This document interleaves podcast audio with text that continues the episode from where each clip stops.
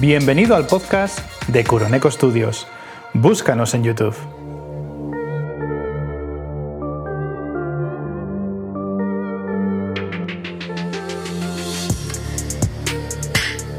Vamos a ver.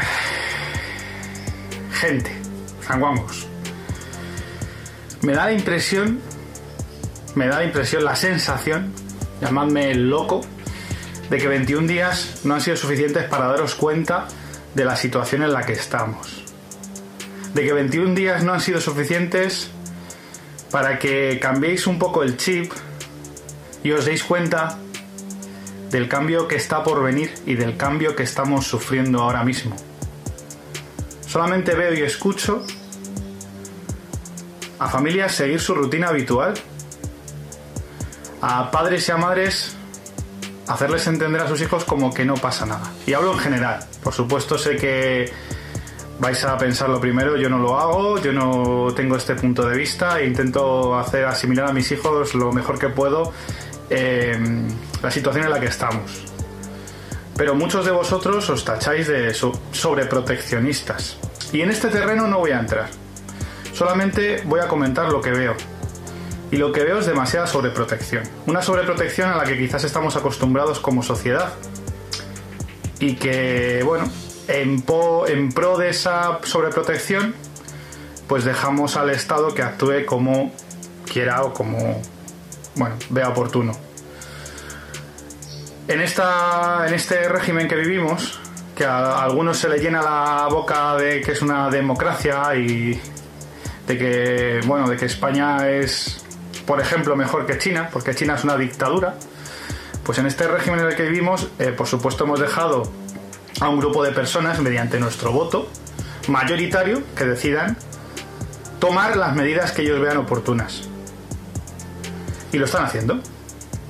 Como buenos españoles nos encanta criticar y nunca estaremos de acuerdo con lo que se hace. Pero hay cosas que chirrían. Y para mí, las que más chirrían, las que más chirrían son las que nosotros mismos hacemos, y en este caso hacemos mal. Se acercan tiempos diferentes, probablemente difíciles, y quizás se acerquen mucho a esas películas que hemos visto de apocalipsis y de guerra, zombie o de soy leyenda. Probablemente vivamos o empezamos a vivir días en esa, en esa tendencia, en ese, en ese camino. Y creo que debemos de estar preparados para esos días. No vale ni basta con ir al eh, supermercado y arrasar con todo. Sino vale primero estar preparados mentalmente. Y segundo, estar preparados por si eso ocurre. Tener los recursos para poder darnos a lo más importante, la supervivencia. Hoy damos gracias a que nos podemos dar una ducha caliente, que tenemos electricidad, que tenemos internet. Pero probablemente se avecinen momentos y se avecinen tiempos en los que haya cortes de luz, cortes de internet, y estas cosas se van a volver o se van a ir volviendo habituales si la expansión de la enfermedad continúa. Porque, insisto, aunque pueda ser distópico, estamos viviendo una situación fuera de lo normal. Y creo que es importante que todos seamos conscientes de que estamos viviendo una situación fuera de lo normal. Que creo que todavía no lo somos. Yo estoy viviendo experiencias del día a día al margen de estar encerrado en casa, de que la gente continúa con su rutina habitual, pareciendo que fueran unas vacaciones pagadas o no en casa. Otros muchos no, otros muchos se movilizan y ayudan a los demás. Pero en estas pocas ocasiones en las que salgo y en estas pocas ocasiones en las que escucho a vecinos, a leo cosas en Twitter o veo imágenes o cualquier tipo de información que me llega de gente común, de a pie, me hacen pensar que no somos conscientes de la gravedad de la situación en la que estamos.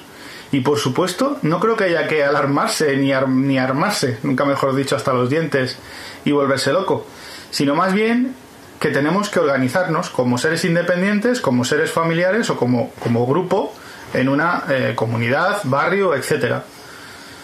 Creo que muchas, eh, muchos barrios se están organizando muy bien y están demostrando todo lo mejor de ellos. Creo que es un momento para destacar, es un momento para que el ser humano sea precisamente eso.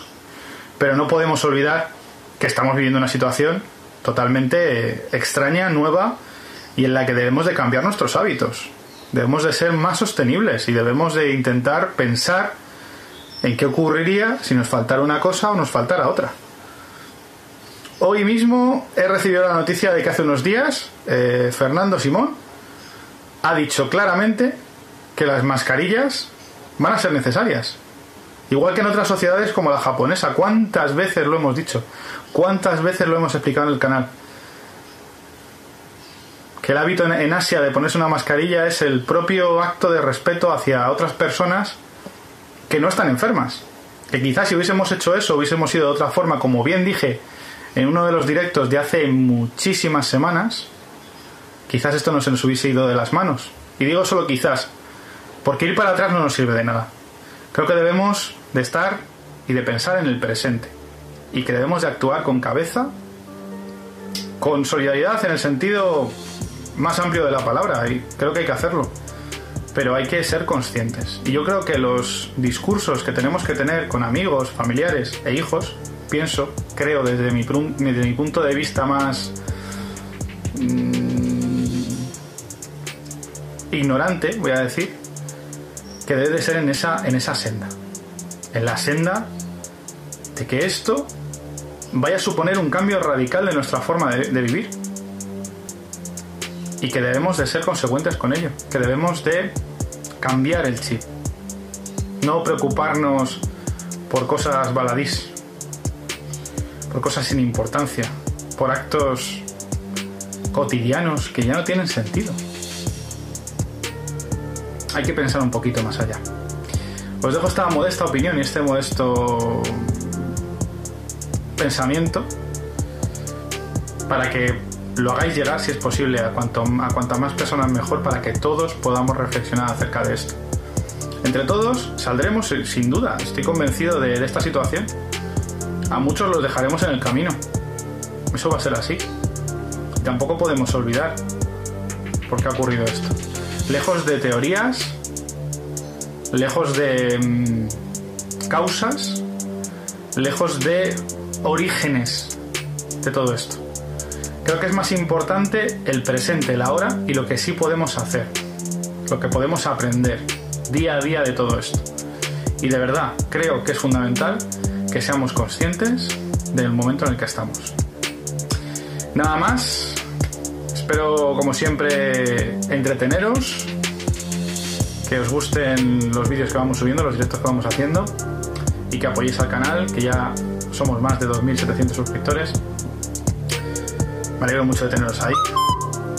Y os quiero, os amo y os achucho a todos, sin excepción, amigos y enemigos de YouTube. Hasta el próximo vídeo.